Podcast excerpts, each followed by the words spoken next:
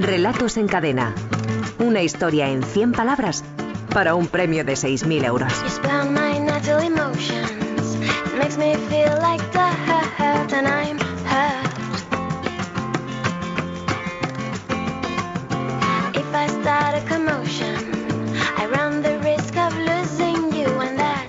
Pues ya estamos una semana más aquí asomados a la ventana con el director de la Escuela de Escritores, con Javier Sagarna. Javier, buenas tardes. Hola, buenas tardes, Carlas. ¿Qué tal, amigo? ¿Cómo va eso?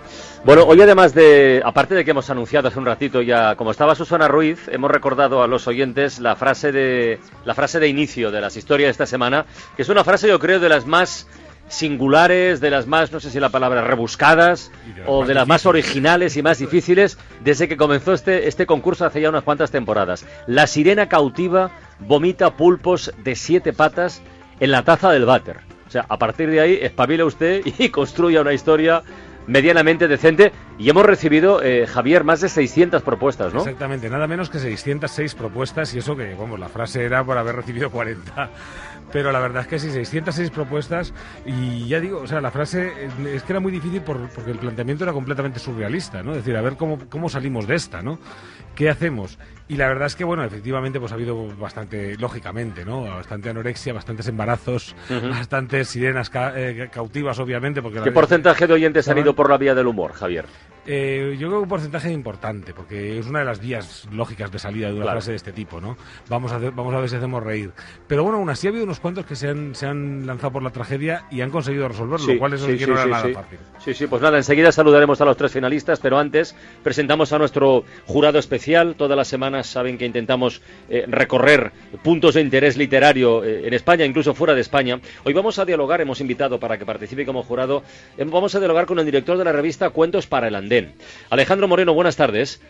Hola, buenas tardes, Carlas. Cuentos para el Andén, muchos oyentes de la cadena SER lo recordarán, es una revista cultural, es gratuita, es mensual, que tiene dos peculiaridades. Su contenido, eh, protagonista, el fundamental, es, es un relato breve y publican los relatos finalistas eh, de cada mes de nuestro concurso. Además, nació hace un par de años para ser leído en formato papel, pero, en fin, pasa lo que pasa y las cosas están como están. A día de hoy, editan exclusivamente en formato digital. Motivo, ahorrar costes y, y sobrevivir, ¿eh? buscarse la vida eh, en plena crisis, en pleno tsunami. Para ello han lanzado una plataforma, atención, de crowdfunding, de financiación colectiva, para poder mantener vivo este proyecto. Así que lo primero, Alejandro, es que nos cuentes y que cuentes a los oyentes en qué consiste, cómo se puede participar y, qué esperáis obtener a cambio. ¿Cuánto, me, me- me duele la expresión, qué plazo de vida?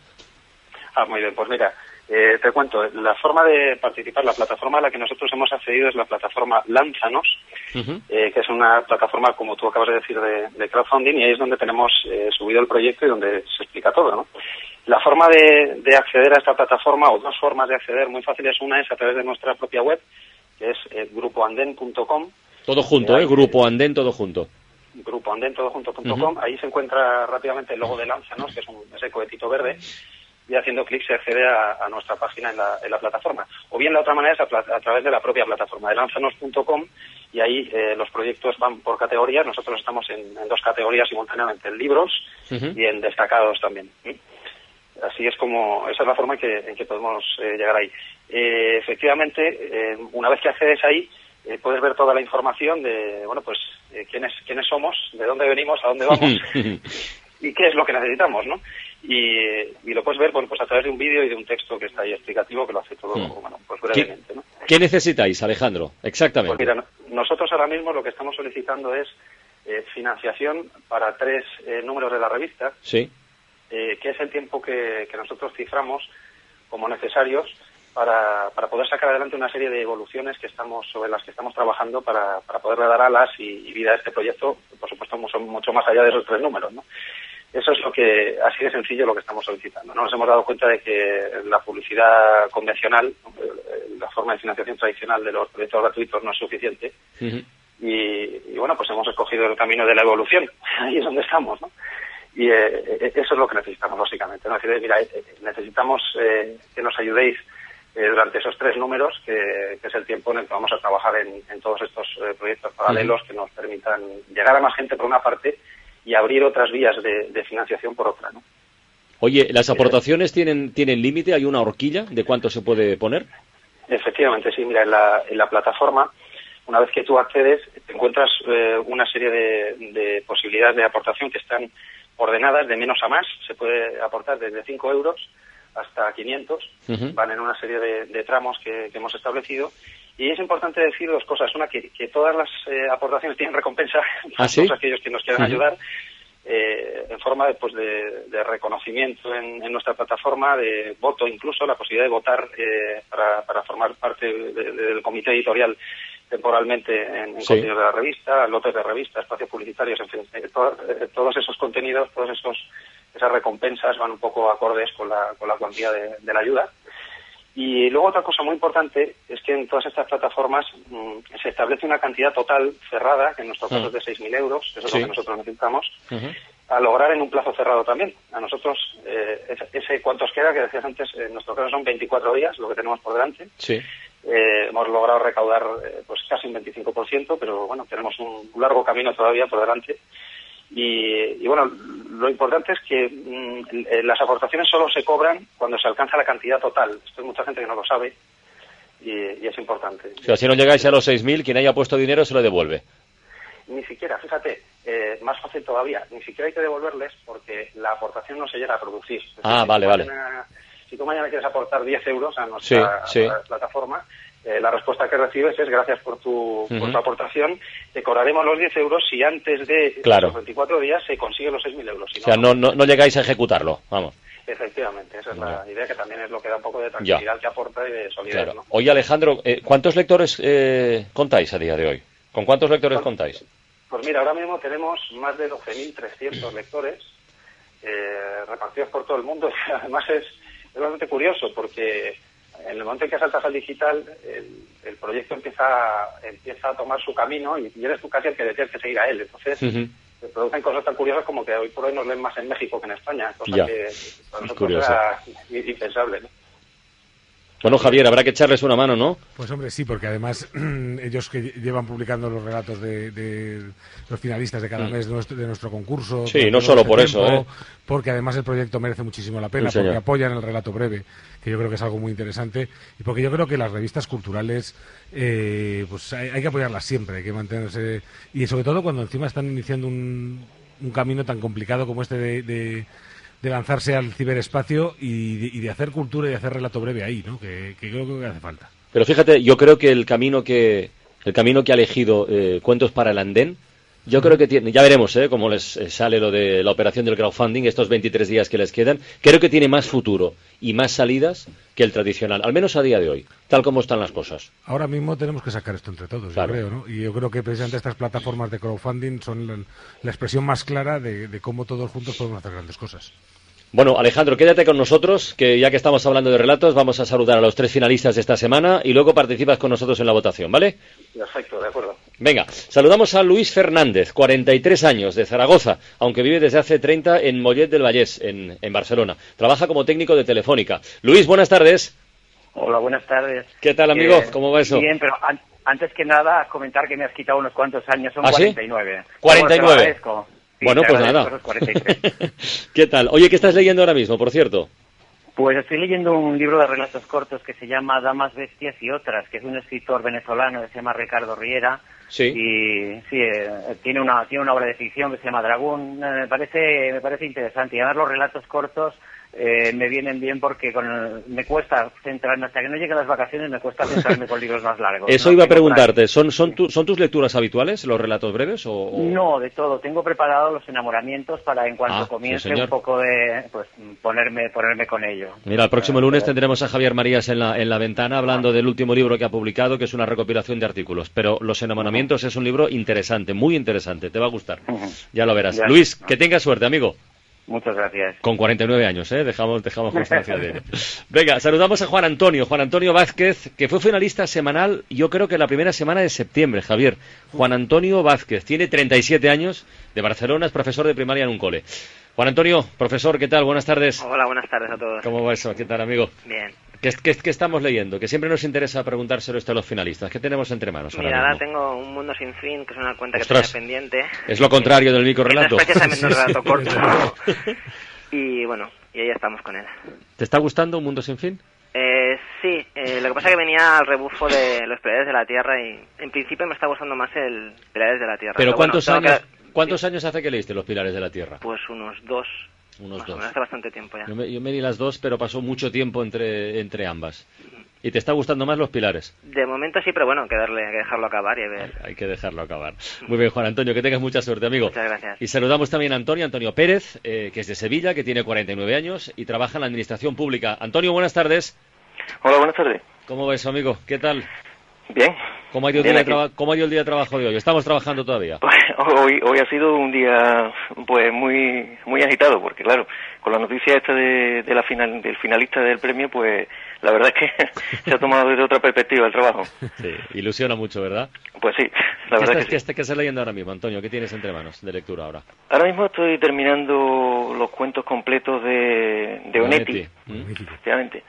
Un libro bastante voluminoso eh, y bueno, mm, y complicado, y complejo. ¿Y tú Eh, eres de los que tú eres de los que planifica vacaciones y verano también con los libros incluidos en el menú?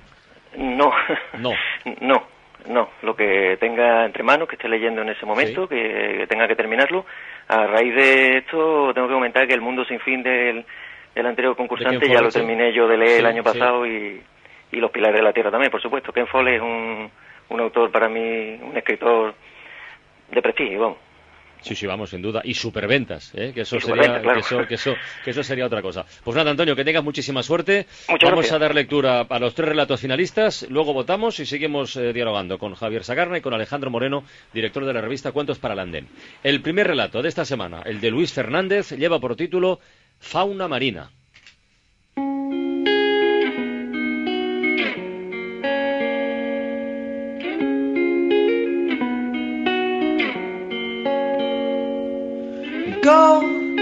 Down to the sea. La sirena cautiva vomita pulpos de siete patas en la taza del váter mientras llora un mar de dudas.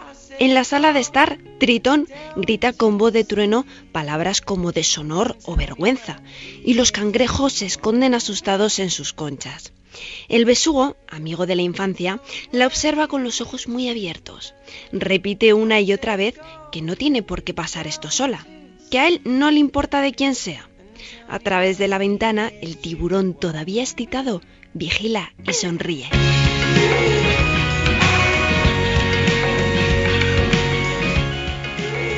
Fauna, fauna Sí, sí. marina, fauna salvaje, eh, fauna de todo, Javier. Fauna de todo y la Uf. verdad es que la verdad es que eh, como decíamos algunos se habían ido por el humor, además, pero otros sí. se han ido claramente Sí. por la tragedia. Sí, sí. Y aquí en este mundo Disney, ¿no? Porque a fin de cuentas parte de las referencias directas a la película de la Sirenita de Disney y tal. Pero, pero es que además eh, todo el mundo es un poco Disney, ¿no? Esos cangrejos que se esconden, ese tiburón que está afuera, ese, ese tritón con el, con el tridente, etcétera. Y sin embargo, eh, dentro de ello ha conseguido generar una historia realmente eh, emotiva, ¿no? En la que realmente vamos viendo que hay una verdadera tragedia y, y con la que podemos sentirnos plenamente identificados, ¿no? Entonces, la verdad es que era bastante difícil, ¿no? Combinar esta especie Lo de era. dibujos animados sí, sí, sí. con una historia seria por detrás y yo creo que lo ha conseguido muy bien. ¿no? Y el personaje, el personaje central es el besugo, pobre, ¿eh? Sí, la verdad es que sí. Que sí. el besugo, Y el besugo es y sensacional. por una razón, porque y por una razón tienes toda la razón, Carlos, porque es el único que intenta hacer algo. Claro. Claro, claro, claro. Muy bien, vamos con el segundo, el de Juan Antonio Vázquez, que se titula Freak Show History.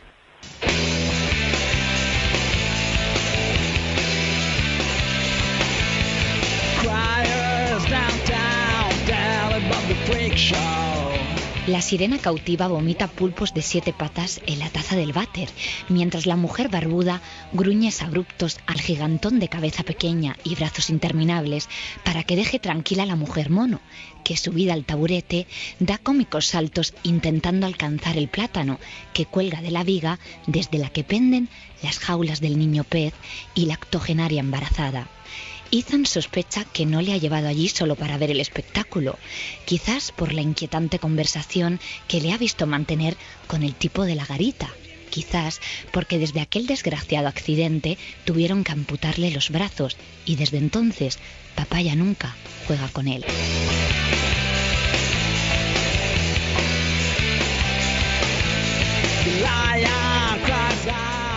Que también es durillo de, Madre mía, ¿eh? de categoría. Este es durillo, este, vamos, yo creo que es, es de los más duritos que hemos leído, yo creo, en bastante ¿Qué estaría bastante pensando el profesor? Dios mío. Pues sí, sí, sí. La verdad es que, la verdad que es, un- es muy, muy, muy duro, bueno. Pero es muy, muy bueno, efectivamente, porque se va Oh. desvelando poco a poco. Vamos, vemos primero esa especie de, de colección de monstruos, ¿no? De, y tal. Y claro, y luego de repente nos vamos dando cuenta de qué, de qué es lo que pretende el padre, de qué es lo que, de cuál es la situación que, que está ocurriendo. Y todo dicho de una manera indirecta, de una manera que permite al lector generosamente participar en el texto. Y ¿no? hay un elemento de, de- de estilo ahí, Javier, vamos, estilo. A mí me llama la atención. El primer punto y seguido no aparece hasta, hasta, la, hasta la sexta línea. Hay un- O sea, efectivamente, hay, hay un- un- hay una descripción, pum, pum, pum, pum, pum, pum, de ir acumulando, ¿verdad? una frase súper larga, pero bien llevada. O sea, de- de- esta frase el peligro es que te ahogues con ellas, ¿no? Sin barbuda, embargo, gruñex abruptos, gigantón, cabeza pequeña, brazos interminables, mujer mono que subida al tamburete, da sí, sí, y no llega al punto hasta, hasta octogenaria embarazada. Efectivamente, y consigue que no nos asfixiemos, porque claro, el peligro, ya digo, de esta frase es que si uno se asfixia, pues, pues se rompe la magia, ¿no? Y sin embargo la frase va hilando, hilando y nos lo va dando todo, todo junto, ¿no? Que es lo que consigue con esta frase. Tiene, tiene un crescendo. Está muy bien. Venga, vamos con el tercero, que es un micro, micro relato, pequeñito, ¿eh? el de Antonio Pérez. Se titula, y el título además indica mucho, Pieza cobrada. Well, I love a rainy night. I love a rainy night. I love to hear the thunder, watch the lightning when it lights up the sky. La sirena cautiva vomita pulpos de siete patas en la taza del váter. No me importa lo que vomite, la amo y jamás la dejaré volver a su hogar.